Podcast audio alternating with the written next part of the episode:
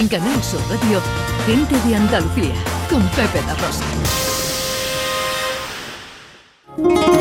Me gusta la gente que cuando saluda te aprieta la mano con fuerza y sin duda.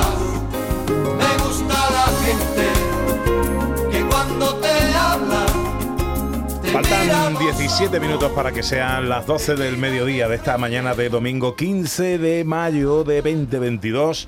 A esta hora cada domingo hablamos con gente interesante, de cosas interesantes, de temas que llaman nuestra atención. Hoy hablamos de carnaval y de cine. Ana. Lo hacemos y lo hacemos además de eh, una película, una película documental que se llama precisamente así, que llega al cine, El Carnaval de lo Invisible.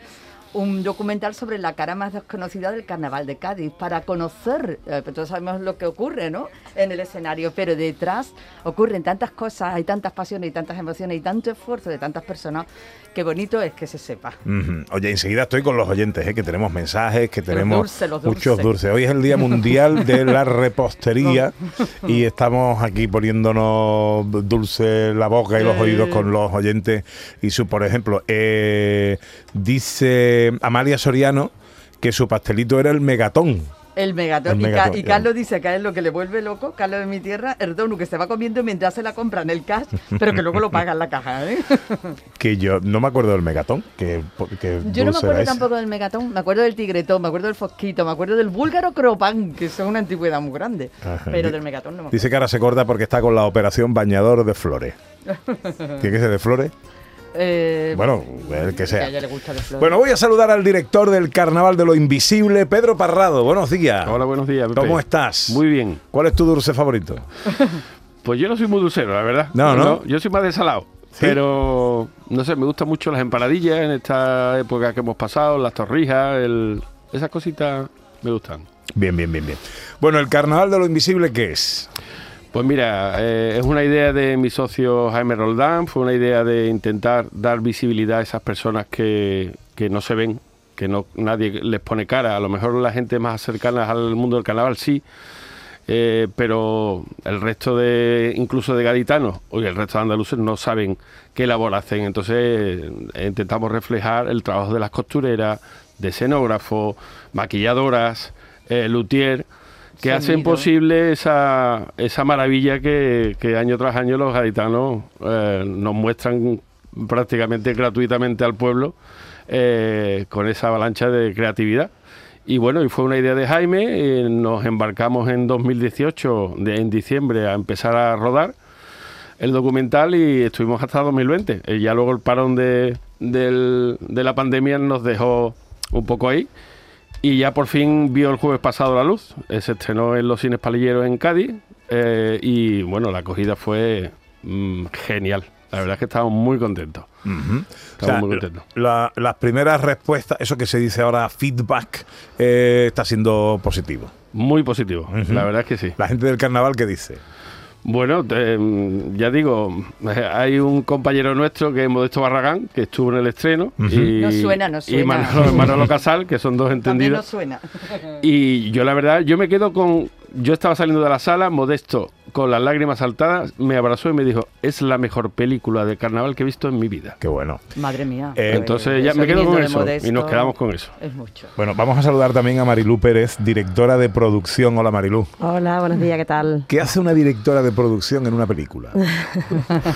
Bueno, pues una directora o directora, en este caso directora de producción, lo que hace es eh, desarrollar todas las cosas que son necesarias para que se puedan llevar a cabo. Es un poco también la parte invisible, en este caso no del carnaval, pero sí de una producción audiovisual, ¿no? Porque realmente cuando eh, todo está bien, no parece que haya falta nada o que haya hecho falta nada, ¿no? Parece que cuando algo falla es cuando dice, uy, ¿y qué ha pasado, no? Pues eso es lo que hace un director de producción.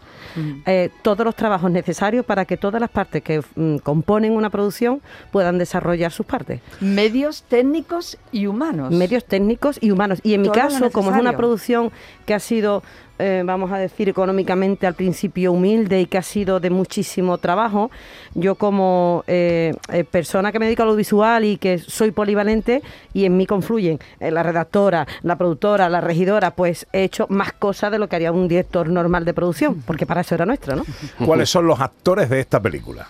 Bien. Eh, actores como tal no hay. Eh, eh, hay. Hay personas que participan, que son las personas del carnaval, que a lo mejor muchos no se han puesto jamás, nunca delante de una cámara ni de un micro. Y que ha sido muy difícil porque son personas que aunque están todo el día trabajando para el carnaval, eh, poder hablar, poder transmitir lo que hace, le ha costado mucho. Y esa labor...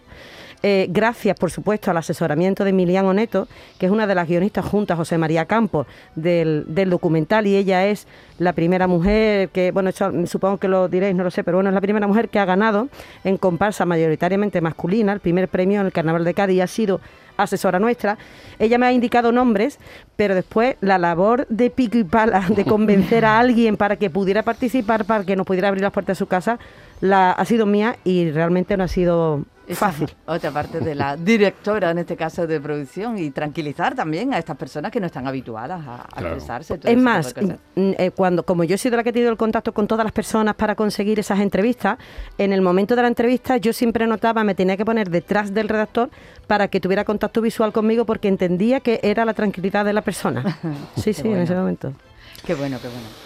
Eh, esto se estrenó el jueves, me dijiste. El jueves. Vale, a partir de ahora, ¿qué pasa con, con esto?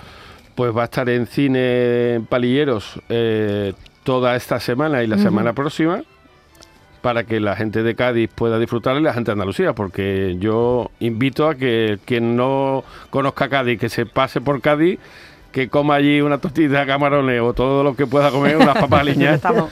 se dé un paseito por la galeta y vaya al cine, porque verlo en la pantalla grande es lo mejor. Después, que queremos estrenarla en Cines Nervión a final de mes, de en mayo este caso en Sevilla. En ¿no? en. Sevilla. Y bueno, y pronto, no sabemos cuándo, pero como ha participado Canal Sur Televisión, pues podrá disfrutarla todo, toda Andalucía a través de la pantalla. ¿De qué depende ahora el recorrido que tenga en salas cinematográficas? Bueno, pues depende un poco también de lo que se llama hoy feedback, es decir, de, de saber lo que quiere el pueblo, lo que quiere la gente, ¿no? Eh, era importante la presentación para que vieran eh, personas como eh, m- periodistas, ¿no? De, en este caso de Canal Sur, compañeros nuestros que vieran la producción, personas del carnaval. Era importante que lo vieran y compartirlo con ellos para que ellos a su vez pudieran compartirlo con la gente y que eso nos llegara. ¿De qué, ¿De qué modo nos puede llegar? A través de las redes sociales, eso por supuesto. Nos preguntan muchas personas de muchos sitios de España y hablo de fuera de España y esto es así. ¿Dónde lo pueden ver? ¿Cómo lo pueden ver? Para nosotros es importante saber de dónde nace más el interés. A través de las redes sociales, en este caso sería Bugalú Estudio, Bugaló O, con dos OE. Eh, y ahí es donde la gente debería de decirnos, pues oye, pues tengo interés o quiero verlo.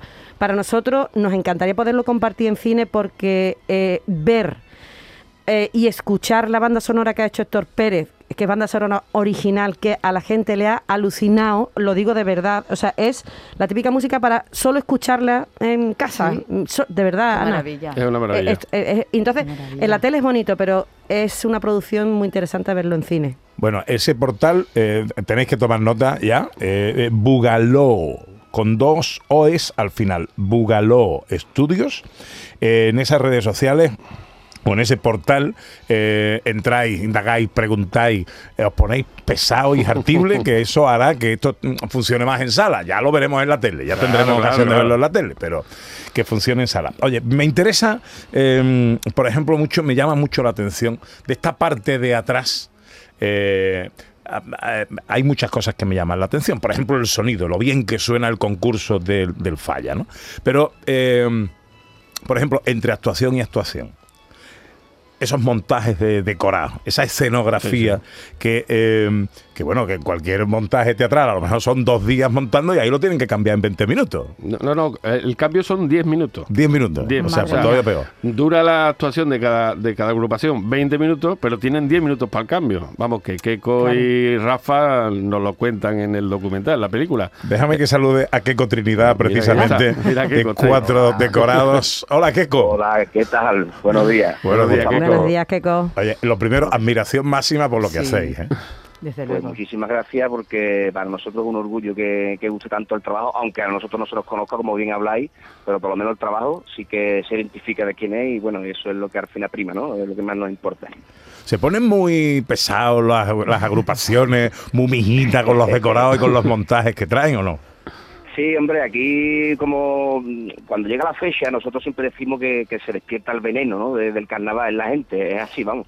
Entonces sí que es verdad que no, que, que, bueno, que son, son clientes muy, muy especiales, pero bueno, también es verdad que nosotros somos de- somos compañeros de ellos, somos incluso amigos y, y bueno, nos entendemos, la verdad es que bien, ¿sabes? Así Y- que bueno, Y, y trabajo estáis entrenados, ya estáis entrenados. Ya estamos entrenados, ya llevamos muchos años, vamos. Lo que no estamos entrenados es para la calor que estamos trabajando este año, porque este año, como Claro, la claro. fecha del concurso, estamos trabajando en una fecha malísima. pero bueno, Claro. pero bueno, ahí, ahí lo llevamos. Bueno, eh, eh, este año además habrá menos tiempo, ¿no? Para montar el siguiente carnaval, porque el siguiente vendrá en su fecha habitual. Eh, Eh, exactamente. Keiko, que te mando un abrazo, nuestra admiración máxima y enhorabuena por el trabajo que hacéis. Muchísimas gracias por darnos, por darnos voz en esto. Un abrazo. Y hay otra eh, parte que también eh, me llama poderosamente la atención del carnaval. En cuanto a la creatividad infinita, eh, pues todos los que están ahí con un bolígrafo y un papel escribiendo cosas. Y entre todo esto hay autoras. Este año hay una campaña, además, en torno a la igualdad en la participación de la mujer en todo lo que es la fiesta del carnaval. Déjame que salude a Susana Ginesta, que es autora de las Candy Woman, una de las agrupaciones callejeras más icónicas y autora del libro Candy Woman, El superpoder del feminismo chirigotero, Ahí que me imagino que también participa en el documental. Participa, participa Susana, sí. Hola Susana. Hola, ¿qué tal? Muy buenas tardes, encantada de estar con vosotros y vosotras. que mm, la- el, el peso de la mujer en el carnaval en todos los sentidos está o no está reconocido. Bueno, el peso depende de lo que hayamos comido este año y, ¿sabes? Eso es oscilante. De los dulces, de los dulces. Después de la pandemia, pues ha sido duro, ha sido duro. El peso ha sido, se ha notado, se ha notado para todo el mundo. Pero para ustedes también. Así que, bueno, ¿cuál era la pregunta? ¿Cuál era la pregunta? Eso, la, la mujer y el carnaval. Tú eres letrista. ¿Qué es lo que quiere? Pero ¿cuál es la pregunta? A ver, ¿cuál? A ver. El peso de la mujer en el carnaval callejero, en el falla, en la sociedad en general, pues somos la mitad de la población, ¿eh? No es algo anecdótico. Cuéntame, ¿qué quiere que te responda? Claro, no, pues precisamente eso. eh, eh, Susana, a ver si llegamos a algo entre tú y yo esta mañana. Eh, el, eh, la mujer siempre ha estado un poco detrás, ¿no? En la historia de- del carnaval, detrás del hombre que se va a los ensayos, que trabaja en, en el montaje de la, de la chirigota. La mujer empieza ya a tomar un protagonismo reconocido. Ojo, hablo, en primera persona en el carnaval o no. Sí, bueno, la verdad es que hemos estado más invisibilizadas, aprovechando la metáfora de, de este documental, sí que hemos sido invisibles y no precisamente porque no quisiéramos estar delante, sino porque ha habido muchos impedimentos para que nos tuviéramos, ¿no?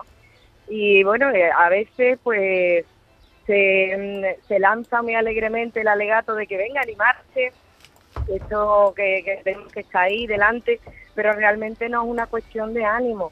Ahí hay algo más profundo que se llama un sistema estructural, patriarcal de desigualdad, que todavía sigue avalando que estemos detrás y no delante, o al ladito, que también puede ser. Que también puede ser. ¿Cuál es tu participación en el documental? Bueno, pues a nosotras, a este maravilloso equipo que me ha sorprendido muchísimo porque han hecho unos planos maravillosos y nos han hecho quedar hasta bien. Hemos salido hasta guapa, vamos, que yo estoy flipando. Digo yo, pero bueno, ¿esto qué es? Qué milagrosas son estas cámaras. Y la verdad es que, bueno, pues hemos participado con las entrevistas que muy cuidadosamente también han hecho, con mucho cariño, con mucho amor, pues para reflejar esa parte creativa, ¿no? Todos esos ensayos y todo lo que hay detrás de, de lo que es la explosión, ¿no? Antes de la explosión del carnaval, tanto en el falla como en la calle. Susana, Y la ah, verdad es que estoy de acuerdo con esa banda sonora, ¿eh? que es épica, vamos. Sí. Yo ya me veía con dos cuadrigas saliendo ya por la calle. Cosa más bonita. las Candy Woman. Candy- eh, Woman, Cádiz Candy Woman. ah, Cádiz, Cádiz. Cádiz. Ah, vale, vale. Cádiz Que el otro Woman. suena a muy feo. El superpoder del feminismo chiricotero. Susana, un beso muy fuerte. Un beso. Un besito, Susana. Susana. Bueno, me quedan 30 segundos. Oye, felicitaros a los dos. Pedro Parrado, director del Carnaval de lo Invisible. Marilú Pérez, directora de producción. Sí, yo, yo solo quería mm, dejar una cosita rápido y rápida y es que aunque estamos tratando sobre un tema de carnaval, realmente estamos tratando lo que hay detrás. Esto se podría ver en Galicia, en Pamplona y en Chile, me da igual. Bueno, en Chile precisamente son carnavaleros. Quiero decir que no se sientan identificados solo los carnavaleros, sino todas las personas que realmente tengan interés por algo, porque creo que es algo interesante. El Carnaval de lo Invisible. eh, esperemos que tenga un largo recorrido en Ojalá. salas y ya luego tendremos tiempo de verlo en televisión. Os recuerdo ese portal Bugaló, que se dice Bugalú, Bugaló Estudios. Eh, poneos ahí muy pesados y lo tendremos más tiempo en salas. Muchas gracias. Pedro, Marilú, suerte. Muchas gracias, Gracias, ¿eh? Gracias. Llega la gracias. información a Canal Sur Radio.